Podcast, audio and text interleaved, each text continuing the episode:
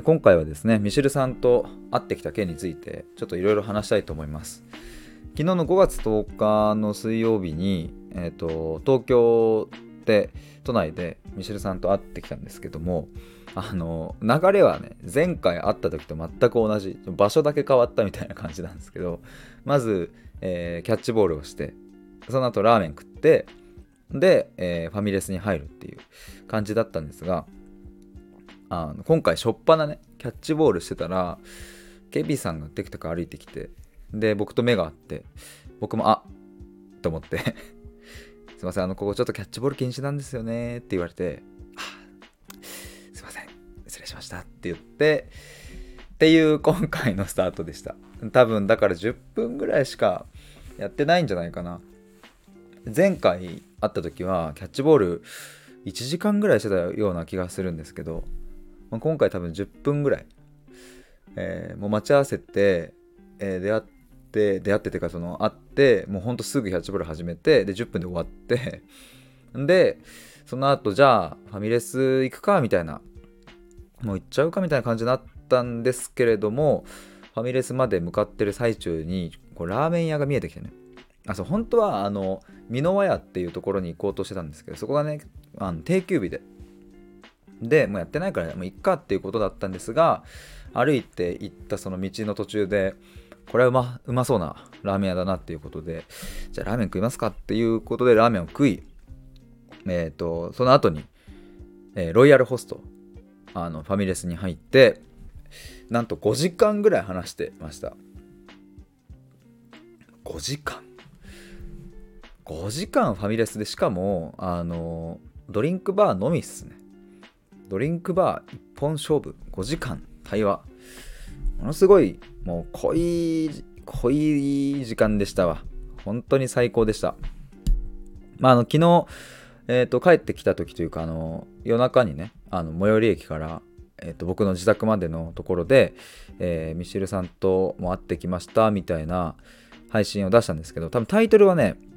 えっ、とあれだ対話の最終形態は質問が消えるっていう、まあ、これミシルミシルさんが言った言葉なんですけどこっちもぜひちょっと聞いてほしいなと、え思うんですけどあの僕とミシルさんがあの興奮している様が見れると思います、まあ、ミシルさんコメントで登場してもらったあれですけど。まあそれくらいねちょっとあのもう最高だったんですよ。昨日もちょっとそのライブ配信で言ったんですけどま帰り道その中野の駅の改札口のとこで2人でねこう、まあ、ファミレスからテクテク歩いて改札口のとこまで来てでそこで立ち止まってあの多分10分15分ぐらい話してて。でなんかもうあれもう付き合ってるカップルみたい な感じで。そう僕も思い出したんですよ。大学時代とか付き合って、まあ、当時付き合ってた彼女と僕のその帰り道池袋から帰る路線が違うの。僕は有楽町線で、えー当時の彼女は、えー、と JR の方ででなんか僕の方が終電早かったから僕の有楽町線の改札の前でえっ、となんかこう終電ギリギリまで待つみたいな。で終電来たからもうじゃあねっつって帰るみたいなそんな時がね大学生の時あったんですよ。その時のあの気持ちを思い出しました。ミシルさん。最後。ああもうあれか。終わりか。今日これで終わりっすねっていう。であれなんですよ。あの改札に あのの前で最後の方その10分ぐらい話したところで2人でパッと目合わせてちょっとフフフって笑ってじゃあ行きますかみたいな 感じで入っていきました。そんな最後を迎えました。本当にいやそれぐらい最高な時間だったんですがまああのいろいろトピック話したトピックは本当様々で、えー愛についてとかね気づいたら話してたしあとは発信についても話したな。僕のの発信とかその光と闇みたいなところのテーマあテーマというか僕のその見え方とかねそういうのも話したしあと、えーあれか対話の準備とかねも話したしこう対話の前にどういう準備をするかとか。あそう僕が過去に対話の準備をしすぎて失敗した話とかをしたらミシルさんが「それめっちゃいいっすね」みたいな。なんかそう言ってくれたのは僕はやっぱりヒデさんがこう対話ができるどうして対話できるのかとかそういうのに興味あるからそのうまくいかなかった時の話とか絶対えそれめっちゃ価値あると思いますよみたいなこと言ってくれて。そうか確かになと思って。なんかあそうそれもちょっと今日話せたらいいかなあとは何話したっけ？あとは、そう、あの、さっき言った、えっ、ー、と、これのね、一本前の対話の最終形態は質問が消えるっていう、これも面白かったですね。これはぜひちょっとアーカイブ残ってるので聞いてほしいんですけど。あとなんだろうな。あとね、ちょっとありすぎ、あと、あれだ、対話会の話もしましたね。ミシルさんと、えっ、ー、と、オフラインの対話会をやることがもう決まって、しかも日程も決まったんですよ、そういえば。えー、7月のね、9日の日曜日ですね。の、おそらくお昼14時とかから、えー、まあ、2時間とか、まあ、2時間半とかかな。ちょっとあの、細かいところはまだ決まってないですが、えー、ただ7月9日にやるっていうことと、まあ、定員はだいたい6名、7名くらいっていうことは、えー、決まってます。まあ、あの、細かい金額とか、何をするのかとか、まあ、その辺は、ちょっとおいおい詰めて、まあ来週ね、またちょっと話すんですけど、えー、詰めていきますが、え、ちょっと面白そうじゃんっていう風に思った方、ぜひ7月9日、あの、開けておいてください。ミシェルさん、まあ一応ね、予定ではまあミシェルさんのその本を題材にした対話会にするかなと思うので、まああんまりこういうね、機会ないと思うんですよ。その本の著者と、えー、本を題材にした対話会ってなかなか貴重だと思うので、えー、ぜひお楽しみにということで、ちょっとまたあの細かいところはあの僕からもお知らせしたいと思います。いろいろ話したんですけど、ちょっと今思いついた順にちょっと話そうと思うんですが、そう、あのー、ミシェルさんね、あの僕と初めてコラボをしてくれた時が、確か去年の8月とかだったかな。その時に、あの、ヒデさんのこう、うんと発信とか見てると、すごくこうなんかキラキラした感じがすると。でも、ミシルさん的にはぶっちゃけそんなことないっすよねっていうそのいわゆる闇みたいな光と闇でいう闇の部分とかっていやあると思うんだけど、まあ、ヒデさんそういうのないんすかねみたいな話を当時してくれたことがあってでまあ間違いなく僕も全然あるんですそういうのでも確かに言われてみればこの収録とか、まあ、Twitter もそうだしなんかこう元気な側面というかねなんだろうなあのちゃんとしてたなと思って割と。で、えっ、ー、と、まあ、そんな経緯がありつつ、前回僕がそのミシェルさんと初めて対面で会ったのが2、3週間前なんですけど、そこで会った時に、えっ、ー、と、ミシェルさんが、あ、やっぱそうだよなって、なんか安心しましたみたいなことを言ってくれて、その、まあ、普段の発信からは、そういうこう、なんか明るいキラキラした感じしか見えないけど、やっぱヒデさんも、そういうこう、うーんと、なんだ、まあ、陽、陰陽で言うと陰の部分があるっていう。でそれを感じられてめっちゃ安心したみたいに言ってくれて。でも僕からするとね別にこの発信っていう場所でこう陽の部分だけを出そうとか別に意識したことはないんですけどでもなんか無意識的になのかそっち側の側面が基本的にたくさん出てたんだなと思って。でやっぱミシェルさんと今回あの話す中でこのいかに人間臭いというか部分をちゃんと出すかっていうのはやっぱ改めて大事だなと思って。でね、あの、そう、最近、まあ、インえっ、ー、と、YouTube やったりとか、まあ、収録も普通にいつもやったりとかしてる中で、ミシェルさんとその話をしてて気づいたのは、なんかね、すげえエンジンかけすぎてんなっていうのがあって、だから今日、多分もしかしたら聞いてくださってる方の中に、あれ、いつもの声の張り方とちょっと違うかもって思った方いるかもわかんないですが、多分今日はうんなんか割とあれですね張ってないというかかかりすぎてない感じで喋ってると思いますね。まあ、もちろんその、えっと、スイッチを入れるみたいなめっちゃ大事な時もあるありますがでもなんかやっぱシルさんとこう話して話を聞いて思ったのは、まあ、いかにこの無駄な力が抜けていて、えー、人間性という部分が見えるかっていうことが本当に大事だなと思って。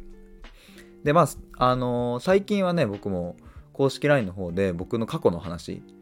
えー、と家族というかまあ主に母親から受けたトラウマの話とかもうめちゃくちゃ鮮明に話してたりするんですけど、まあ、そういう大きな出来事だけじゃなくってなんか普段の何て言うんですかねなんかこのうん素の部分というかなんかこうそっち側？陰側っていうんですか？そうそっちもねなんかちゃんとこう、まあ、それ出そうみたいなことになってくるとなんかまた違うのかもわかんないけどそっちも大事にしたいなって思うようになりました昨日話して。でそうさっき途中で言いかけてたその対話の準備をしすぎて失敗した話っていうのがあったんですけどこれ僕ね過去、えっと、一昨年かな。2021年の10月ぐらいとかに僕スタイフのコラボをめっちゃたくさんやってた時があって多分ねあの時十数回ぐらい1ヶ月とかで十何回ぐらいいろんな人とコラボしてていろんなテーマで。でそのうちの一つのコラボだっがあったんですけどもその時にね僕うんとその相手の方の配信をこうたくさん聞きに行ったんですね過去の収録とかでその時に感じたのはあの僕がたくさんこの人の話を聞き出してあげたらきっといいんじゃないかみたいなことを思ってしまったんですよ僕は。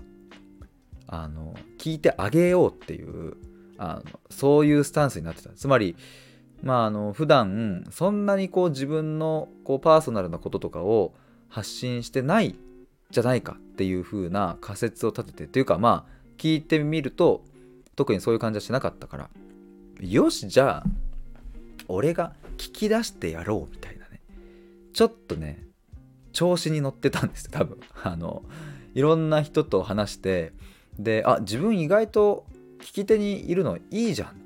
意外と聞き出せるじゃん。し意外とこうあのいいコメントというか褒めてもらえるじゃんみたいな。あじゃあこれ俺は聞き手に回るのがいいじゃんっていう風になってでなんかねあの空回ったんですよ。実際当日。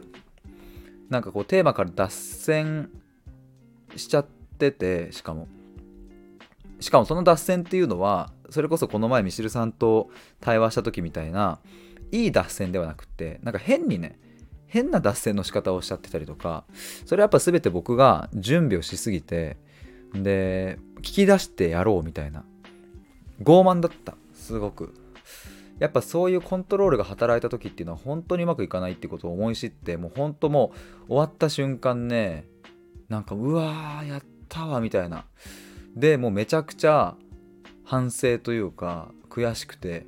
えースマホのメモに多分あれ1000文字2000文字ぐらいあるからもうバーってその自分のダメだったところ。要はその聞き出してあげようみたいな。この人喋れてないだろうから俺が聞き出してあげようみたいな傲慢な態度をとっていた。まあ実際にね言葉遣いとかに出てないとは思うんですですけどスタンスとしてすげえ傲慢だったなと思うんですよね。それでめっちゃ書き出してでそういうのもミシルさんに見てもらったりしたんですけどやっぱそういうのあったなっていう。でもなんかそういうなんだろうなこう失敗した方の失敗した側の話とかなんかそっち側の話確かにあんまり最近してなかったかもしれないなとかまあそれこそこう僕も本を出したいとか、えー講演会ややりたいとか、えーなんかうん母親から最後受け取ったものを僕の中だけに留めておかないでもっと伝えたいみたいなそういうのがあるからどうやったらこう伝わるんだろう自分のうんと信念とか大事にしたいことがっていう思考にずっとなってたから割とこうグワッてかかってて、えーこれが大事でこれが大事でみたいな感じになってたけどうん、なんかそれはもちろんその時々で大事にしたらいいけどそうじゃない側面の方も、うん、なんかちゃんと見えてくるとなんかもっと厚みがあるよなっていうのを素直に思いましたね。失敗したこととか辛かったこととかなんかもっとそういうねあの話まあ前にちょっとこう僕が過去10年くすぶってた時の話とかもしましたけどまあそもそもの多分ね話し方とかもあるんじゃないかな内容的には結構えー、と本当にへこんでた時の話とかマジで傷ついた時の話とかもしてるけど多分こう伝えようみたいななんかポップに元気に伝えようみたいになっちゃってたのかなっていうねふうに思いますね。まあその良さも大事にしつつ、なんかこう、抜けていく感じというかね、力が抜けた感じも大事にしつつ、今後は発信していきたいなと。これ結構ね、ミシェルさんと話して、すごく大きい、えー、気づきだったなと思います。というまあ大きい気づきっていうともうその他もねもうなんか全部大きい気づきだったんですけどもそんなところですかねいやでも本当にねあのそうでもこれだけは改めて言いたいっていう昨日のライブ配信でも言ったんですけど僕本当にねあのこういうことをこういうことっていうのは要は、えー、いわゆるこう真面目だよねって言われちゃうようなこと。うん、まあそれこそ昨日ミッシェルさんと話したこう愛愛っていうテーマについてだったりあと目目を見て話すっていうことだったりね目を見て話すっていうさまあこれも別にねその気づいたらそのテーマになってましたけど人の目を見るっていうのは一体どういうことなのかっていうことで盛り上がったわけですよ。こんな話僕は社会人になった、まあ、サラリーマン時代できなかったし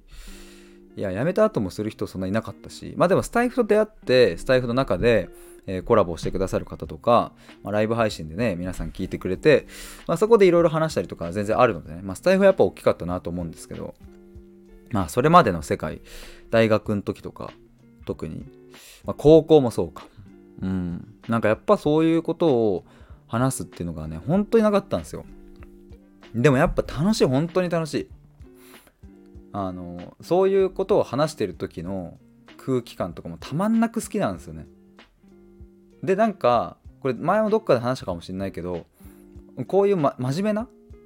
いわゆるみんなから「真面目だね」って言われるような話って突き詰めていくとね笑いが生まれるっていうこれだからほんと心地よかったなと思いますね。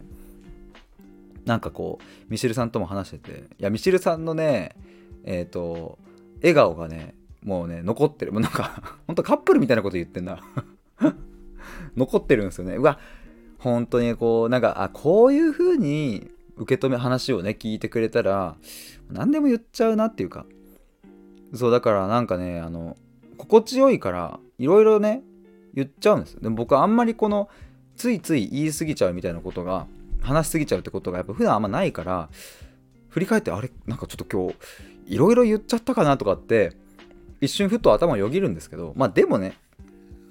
ミシルさんだからっていうやっぱそこにこう僕はすごく信頼しているからこそそう思えて別になんか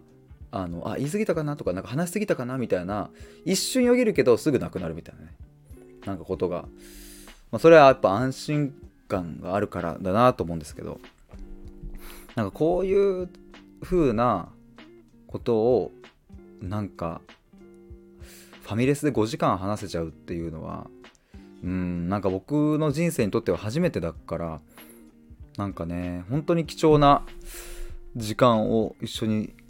過ごしてもらったなと思うしマジで本当に本当に会社辞めてないっすって思ったっす僕は。会社辞めてなかったら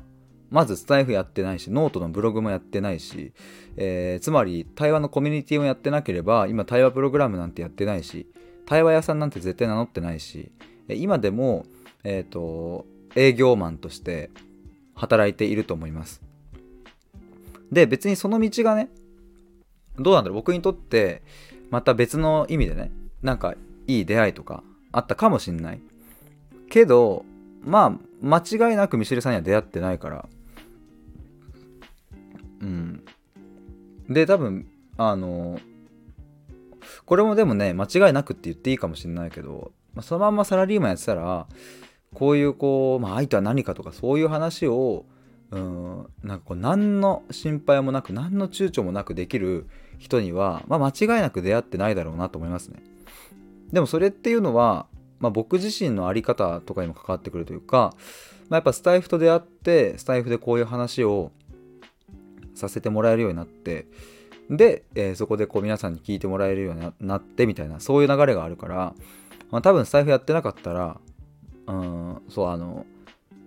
他の同僚とかね会社の先輩とか同僚とかにもこういう話絶対してなかったし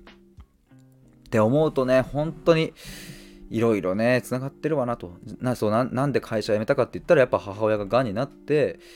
えーと、余命宣告されたから、うん、自分もどうなのっていうこの人生今のままでっていう。自分は本当にどう生きたいのっていうところがなんかあの自分の中に問いとしてね湧き上がってきたので。あ今この話して思い出したんですけどそういえば YouTube を僕撮ったんですよ。昨日か一昨日か。えっ、ー、と使命感はどうやって生まれてくるのかっていう。まあ、よく僕使命僕の使命はこうだみたいなこと言う時あるんですけどそんな使命って、えーと、どうしたら生まれるのっていう話をそういえば YouTube で撮りまして、えーと、もしよかったら見てもらえたら嬉しいです。アンドチャンネル登録高評価よろしくお願いします。っていうのって今ちょっと脱線しましたが何言ってたんだっけ？えっ、ー、とまああの総じてやっぱり改めて思ったことは、えー、会社を辞めてよかった。なぜならミシェルさんと出会えてこんな話をだってさできる日が来るなんて思ってなかった。僕はやっぱねちょっとまあやっぱ思うとこあるわ。その大学の時とかも野球サークルでね、まあ、本当にみんないい先輩だしいい同期だしあの最高なんですけど嫌な人はいなかったけどただじゃあ僕がこういう話をできるかって言ったらまあ別にできないしないわけでね、まあ、他の話で盛り上がるから。だしねあの、まあ、会社員になってからも、まあ、何度か試したことというかねうんちょい出ししてみたことはありながらも、まあ、やっぱ違うよななんかなんか話せないよなみたいなので話せなかったりしたので、うん、まあそれがこうしてえっ、ー、とまあいい出会いをね本当いただけたなと思います。マジでよかったな、ほんと。いや、5時間話したからね、ほんとなんかもう、えー、もうちょっとえーって感じですけど。まあそんなところでしょうか。まあちょっと僕は、あの、そう、今後も YouTube だったり、この財布だったり、えっ、ー、と、続けていきますが、まあ、今回のミシルさんの件もあのあってね、話した件も含めて考えると、やっぱりこう、自分の素の部分とかも、うん、なんかこう陰陽で言ったらね陽の部分だけではなく陰のところとかねそういうものもなんか合わせて出していけたらいいなと思います。僕ねやっぱねあのあなんだろうな。うんまあ明るい人たちにいれば多分明るく合わせられるんですけど多分根は陰なんですよね結構。全然陰。だからその陽が強めな人たちの中に行けば多分陽強めで頑張れてしまうっていうだけであって多分僕が本当に落ち着くのはそのまあ陰陽でね分けるのもなんかちょっとむずいんですけどでもまああえて分けるなら陰の方なんだなっていう。まあでも今までいろんなこう周りの人に合わせてきた歴史も長いからなんかまあよく言えばどっちでもいけるみたいな感じになっているんですけどね。まあただそれは悪く言えば本当のね自分の側にあんまり軸足を置いてないとも言えるのかなとも思ったり。面白いですね人間っていうのは。だから探求がやめられないっていう。だから僕はずっと僕を知り続けたいというか探求し続けていきたいんですよね。僕自身を探求し続けることが人間理解につながって人間理解につながると、うん、対話もどんどん深まっていくし対話が深まっていけばうんとお相手の力にもなれるしね。で相手の力になれるってことは僕もさらに自分の理解が深まるっていう、まあ、こういういい循環をいいループをしていると僕は今思っているので。なので対話のプログラム今受けてくださっている方とかとも話して、まあ、めちゃくちゃ楽しいですしあの明日もねある明日明後日とかもあるんですけど超楽しみですちなみに、えーと、対話のプログラムはあの今後もねあのちょっと限定毎月月初1日に限定1名で募集しようと思ってましてあの単発で、えーと受けたりはもうほぼせずにねまあでもちょっとここら辺の形もちょっと考えようと。ちょっとまだね、あの、明確に決まってないんですけど、まあただ1個決まってるのは、毎月月初1日に、えー、対話プログラムの新規のクライアントさん募集を限定1名で出すっていう。え、ー、と、そんな感じでいきたいと思ってます。3月の、あ？3月の1日に先着2名で出して、えー、お二人申し込んでもらって、今も続いているんですけども、次5月1日、今月の1日に限定1名で出して申し込んでもらってるんですね。で今3人受けていただいているんですが、まあ、次6月1日のところでも限定1名で出してっていう風にしていきたいと思ってます7月1日にまた限定1名、まあ、なんで1名にしてるかっていうとやっぱあのちゃんと深く向き合いたいっていうそれですねなんかこう。で、まあ、継続的に 3, 3ヶ月間のプログラムにしてるのもやっぱあの対話をね1回2回やっただけではあのなかなかね根本的な変容って難しいしもちろんね1回だけでもね受けてもらえたら、まあ、かなり大きく変化はするっていうのは全然あるんですけど、まあ、とは言ってもねとは言ってもなかなか難しいから、まあ、だから3ヶ月とかの期間を取ってるんですけどで、まあ、ただじゃあ今度そのねあのタイヤとかもたくさんたくさんこう全然もっと受けますみたいな感じになるとやっぱ一人一人と向き合うっていうところがうんと時間的にもねなかなか限られてくるし、まあ、音声相談とかそうそうあの対話のねあのプログラムは、えー、と毎週1回こう対話を90分やっていくだけじゃなくって、えー、 Slack のチャットに、えーと、どんどん書き出してもらったりとか僕が返信をしない、まあ、本音のチャットっていう名前を付けてたりするんですけども僕は返信しないからとにかく感じたことを書き出してくれっていう。でそれは僕読んで僕は読んだ上で対話に臨むんですけどもそういうのがあったり、まあ、あとは、えーとまあ、今回対話プログラムのバージョン2.0、まあ、5月1日の方で募集したところには、えー、と音声相談っていうのも、えー、とセットでつけて何かっていうと、まあ、何かあの、えー、と悩みとかこれどうやって考えたらいいだろうとか、うん、なんかこうぶち当たった時に僕に問いを投げてくれれば、えー、と限定収録で何回でも答えますっていうのをやってるんですね。あの本当に無制限なので別に1日、えーと、5個でも6個でも10個でも送ってもらえれば僕はそれに対して1個1個全部収録を、えーと、限定で出すっていうことをやってたりするんですけども、まあ、そういうのも含めるとねあのやっぱり、えーと、毎月限定1名で受けていくっていうのが、まあ、僕のサイクルとしてもとてもいいかなと思って、まあ、なので3ヶ月間で毎月限定1名で受けていくってことは、えー、と一番多い月でもその3人とかになるんですよね。えー、とで、えっ、ー、と1人また終わってみたいなこれなんかビジュアルで説明しないと難しいかもしれないけど。まあでももちろんその3ヶ月受けた後にそうあの継続したいっていう希望があれば全然継続ができるようにもしてるので。そうだからねあの別になんか3人以上はできませんみたいな話ではないんですが。まあ、ただそんなとこの背景から限定1名で毎月募集をしているというそんな感じでございます。なのでもしなんか対話してみたいなとかあれば公式 LINE の方登録しておいてもらえると嬉しいです。また6月1日近くなったら、えー、と募集の話とか案内とかも出しますし、まあ、あと今後はねこうどうやったらうん対話のなんかその良さを知ってもらえるかなっていう。それはこう無料相談とかをうん、つけるのか、まあ、なんか体験的なものをやるのか、うん、有料でね。その辺とかちょっとどうしようかなとは考えているんですけれども。っていうのとあとねそうもう一個思ったのはなんか別にそのうんと質問がね全然あれば LINE の方から受け付けるみたいなのもありかなと思って。なんかまああまりにもずっとラリーするような質問っていうのはあのなかなか難しいけど。こういう時どうしたらいいですかねとか。まあ、あとはなんかその対話こういうのってその対話プログラムで、うん、何か解決だったり、うん、前に進めることでできるんですかねみたいな疑問とか、まあ、そういうのも何か受け付けるのもありかなと思ってたりします。ちょっとまだわかんないのであの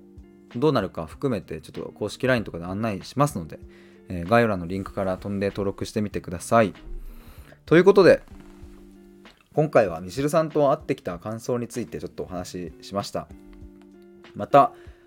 あの、そうミシェルさんとの対話会についても案内出したいと思いますのでぜひチェックよろしくお願いします。ということで以上です。バイバーイ。